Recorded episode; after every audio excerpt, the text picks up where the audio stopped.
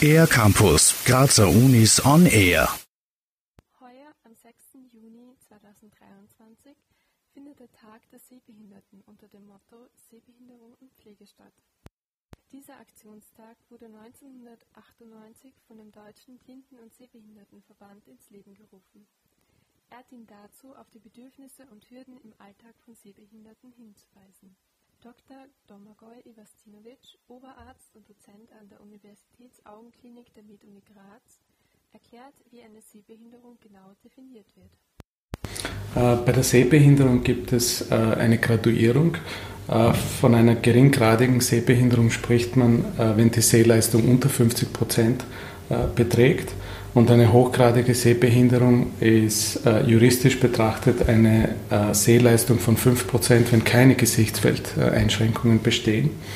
Äh, wenn aber Gesichtsfeldeinschränkungen vorliegen, dann kann die Sehleistung auch besser sein. Äh, sie kann beispielsweise auch 100% betragen wenn man zum Beispiel nur ein röhrenförmiges Gesichtsfeld hat.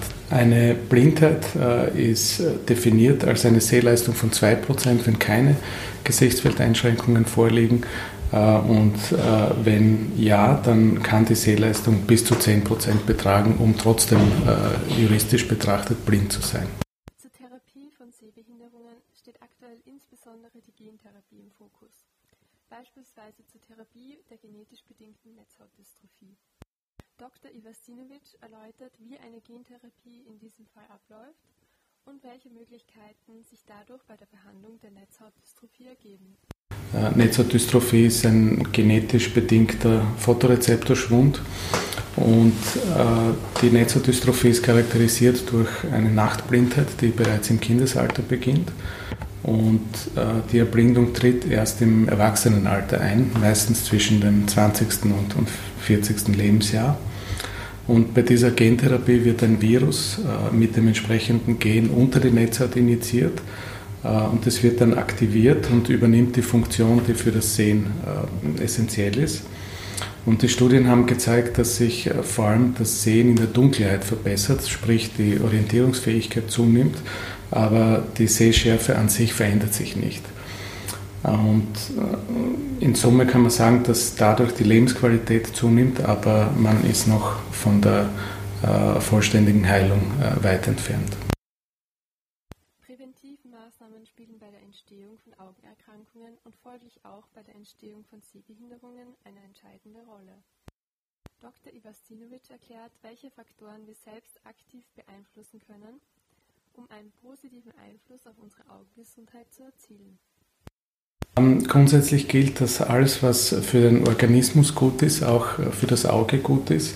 Ähm, gesellschaftsrelevante Augenerkrankungen wie äh, der graue Star, Makuladegeneration, grüner Star und die Kurzsichtigkeit äh, basieren auf einer genetischen em Empfänglichkeit in Kombination mit Umwelteinflüssen. Und die Genetik äh, können wir nicht verändern, aber wir können äh, auf die Umwelteinflüsse einwirken.